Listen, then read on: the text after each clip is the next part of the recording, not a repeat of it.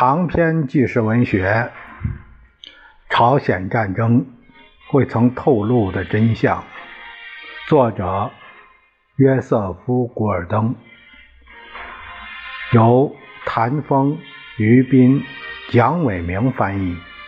谭峰、于斌教译，事了播讲。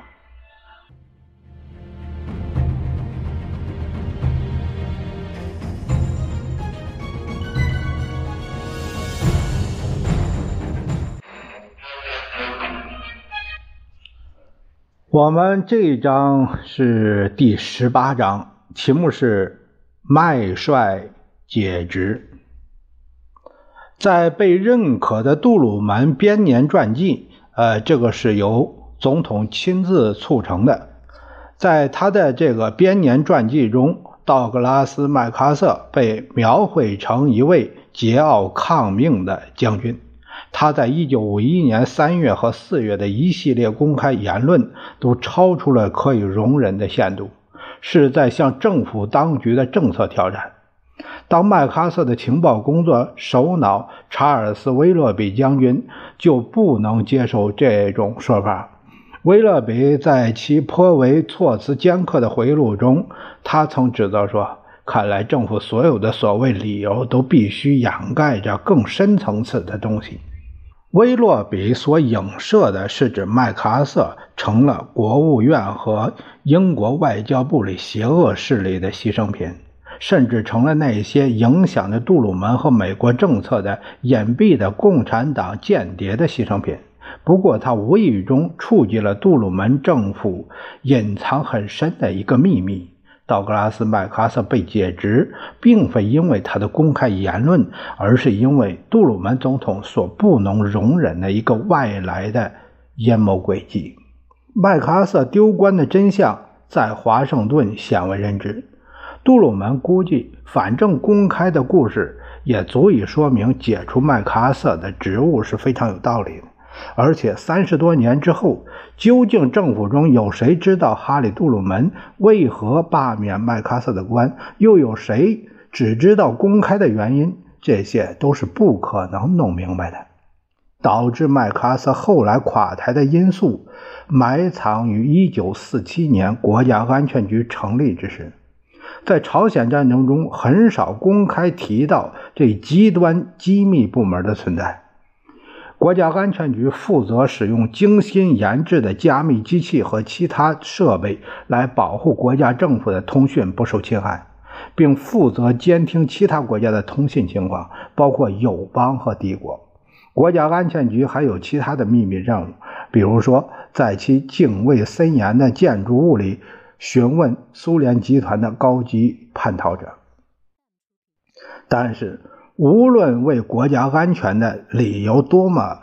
堂皇，对友邦进行窃听总是一桩不光彩的事情。一直到二十年代，国务卿亨利·史汀生还大发雷霆：“君子不偷看对方信件。”这一信条在世界各国外交部和情报局早已经是老掉牙了。各国只是缄口不谈接听通信的事儿。从而避免了相互间难堪的窘态。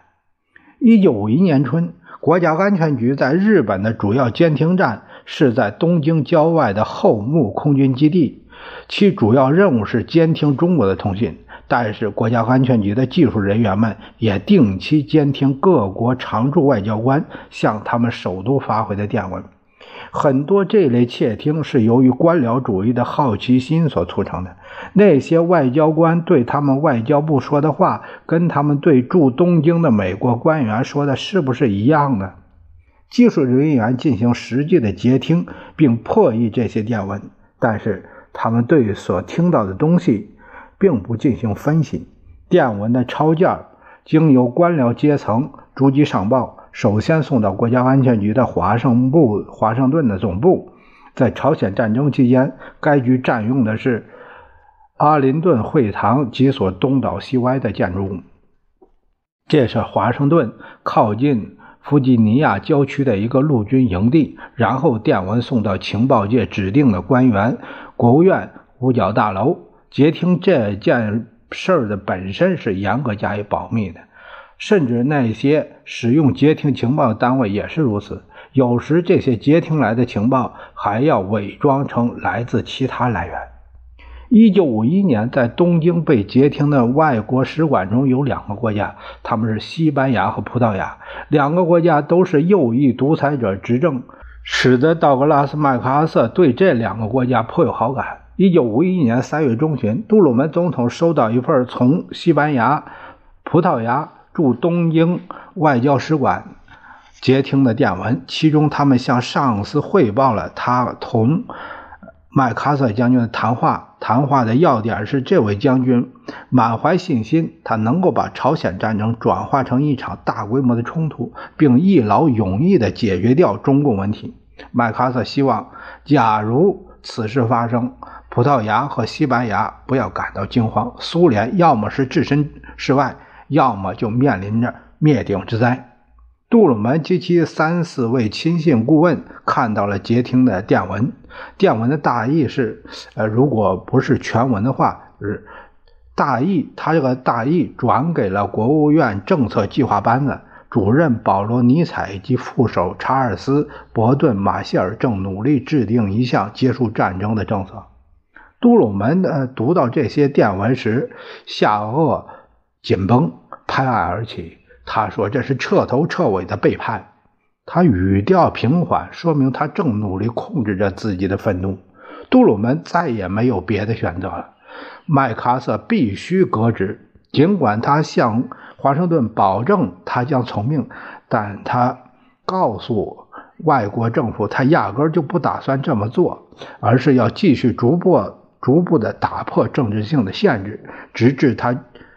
迫使美国投入一场他所认为的必要的更大规模的战争。由于消息来源不能公开，杜鲁门和其他任何人都无法公开使用之。这个这个理由不能用啊，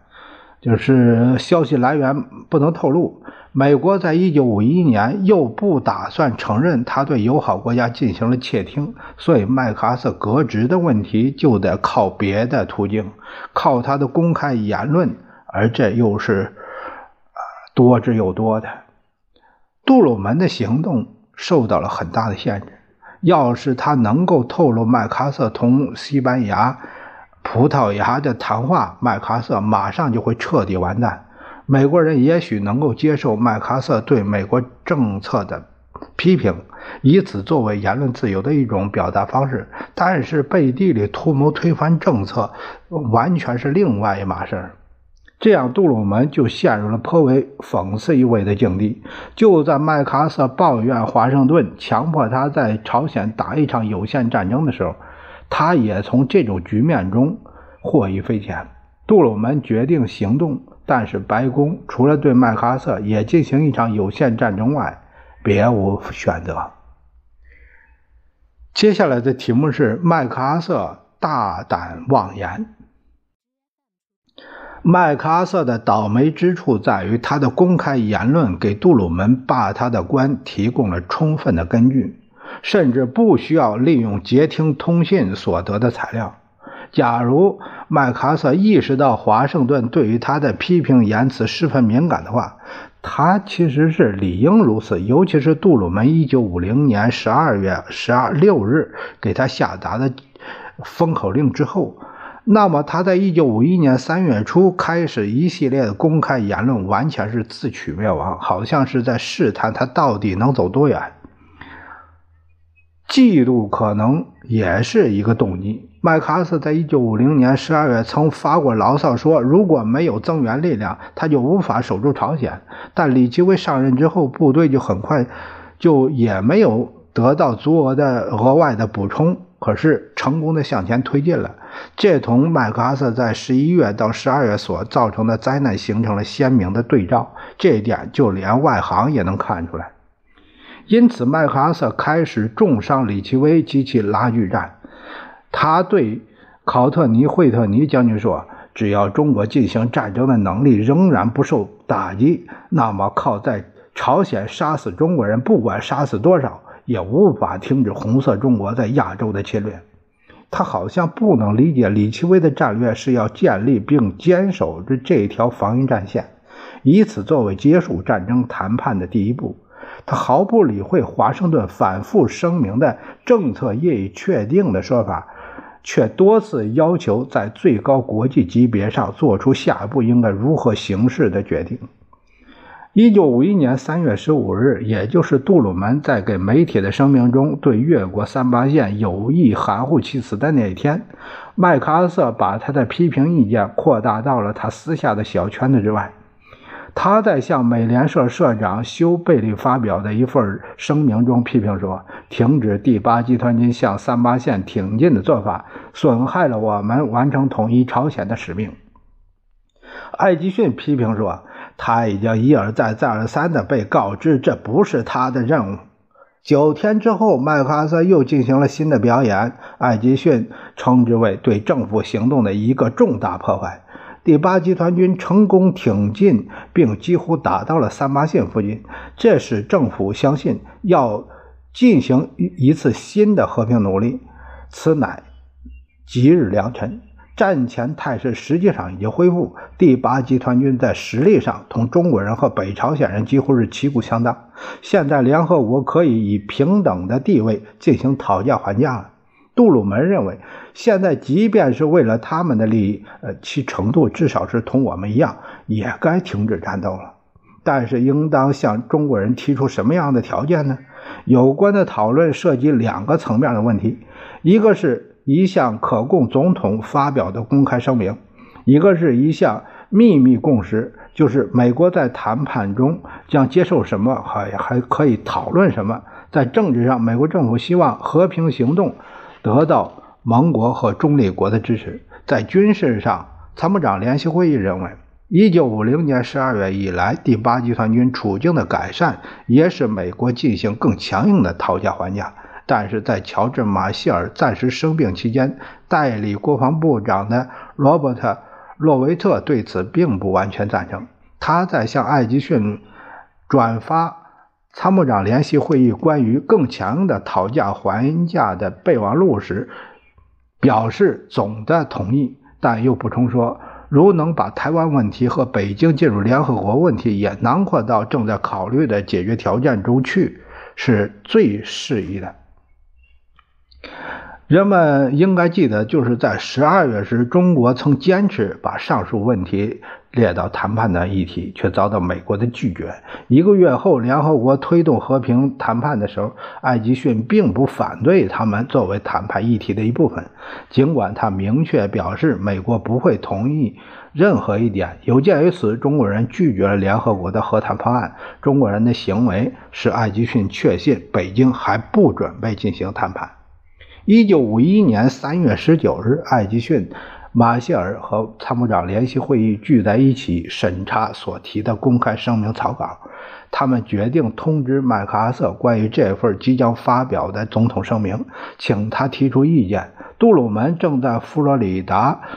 基维斯特的小白宫度假，他批准了这一声明。三月二十日，参谋长联席会议向麦克阿瑟发了一份电报。电报说，国务院正草拟一项总统声明，要点如下：联合国已经肃清了南朝鲜大部分地区的侵略者，现在准备讨论解决朝鲜问题的条件。联合国认为，在大军向三八线以北挺进以前之前，应进一步做外交上的努力，以便取得和解。这就需要时间来判断外交上的反应，并等待新的谈判的进展。鉴于三八线并没有军事的意义，国务院已向参谋长联席会议询问，你应有什么样的授权，才能在以后几个星期取得充分的行动自由，以便保证联合国部队的安全，并与敌人保持接触？希望你提出建议。麦克阿瑟三月二十一日的回电，实际上对参谋长联席会议要提出建议的要求不予理睬。他再次抱怨他的部队限他所受到限制，使其根本无法去扫清本朝北朝鲜，或者是不能做出可观的努力来达成这一目标。他说，他现在的指令很适合当时的局面。随后几天中，国务院和国防官员们又仔细推敲了拟议的总统声明，并同那些在朝鲜派有部队的国家其驻华盛顿的使节们审查了这项声明。声明没有做出让步，也没有理睬中共以前作为会谈准则所提的那些条件，但是他的确提出了一些不受约束的外交辞令。联军指挥部准备着手做出安排，以终止并保证不再发生战斗，其中包括外国军队撤出朝鲜，还间接表示愿意讨论北京提出那些问题。迅速解决朝鲜问题将大大减轻远东国际紧张局势，也将开辟途径，以便按照联合国宪章中所规定的和平解决争争端的程序。来考虑这一地区的其他问题。从外交上讲，这些话对于谈判来说是完美开端的第一步。他并没有事先做出让步，但事实上，实际谈判中的让步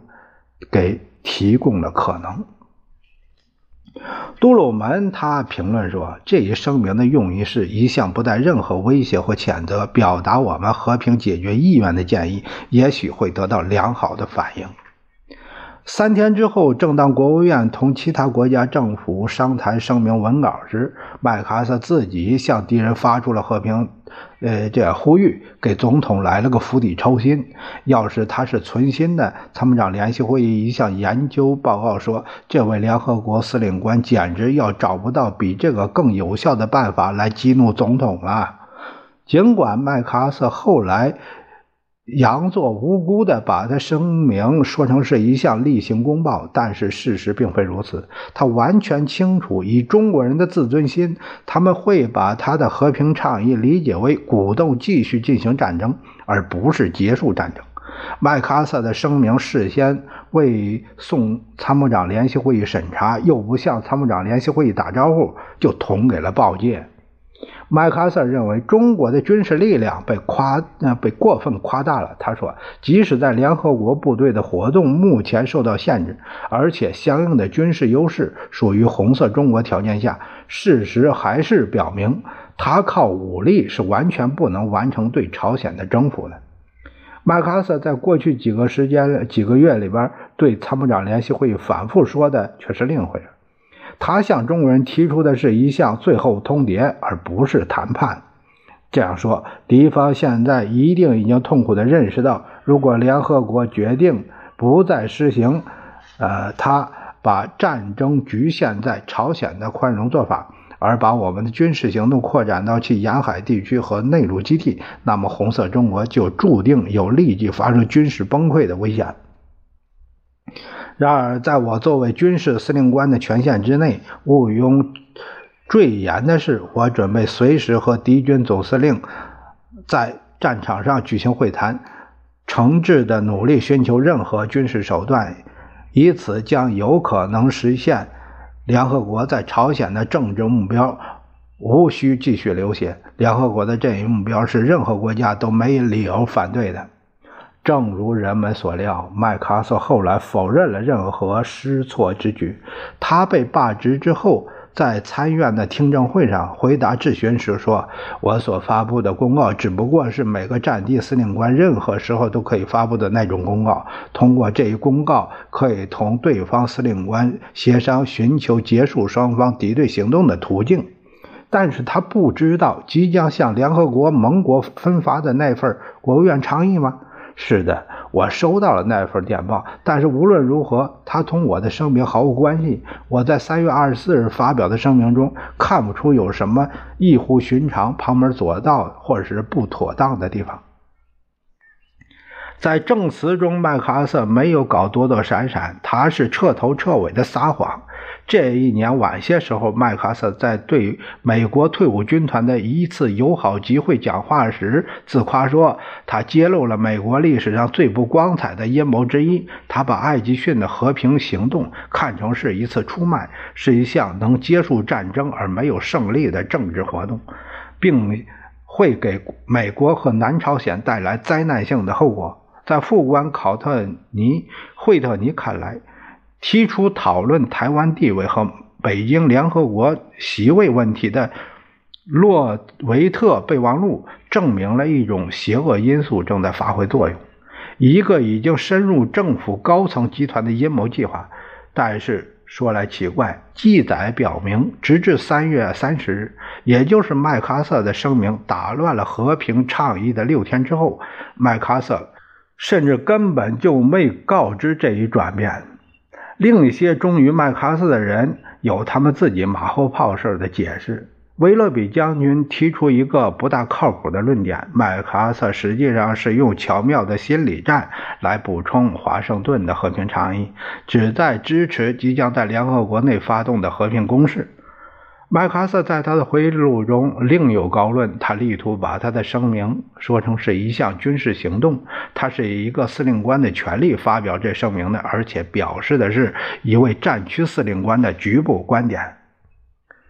不论理由如何，麦克阿瑟的这次挑战已经过分了，够过分的了。用国防部长马歇尔的话来说，他的声明给我们的盟国造成了一个非常严重的局面，使他们对我们如何行事完全摸不着头脑。总统拿出一样东西来提醒他们注意，并调整他们的行动，以取得一系一致的行动。但这一过程还没做完，战地司令官又提出来一个建议，使总统处理事态的努力付诸东流。我尤其认为，他造成了政府的领导能力失信于人。在杜鲁门看来，由谁来主管美国对外政策的这个问题，远比麦克阿瑟的檄文，啊就是挪威大使向国务院询问美国人在搞什么名堂时所用的词儿，啊，这个檄文。所引起的这一场外交风波更为重要。更为重要的是，麦克阿瑟将军再次公然违抗三军总司令，也就是美国总统的政策。有关西班牙和葡萄牙人的电报已经使麦克阿瑟的罢官不可避免，而现在哈里·杜鲁门有了一个可以公开利用的佐证。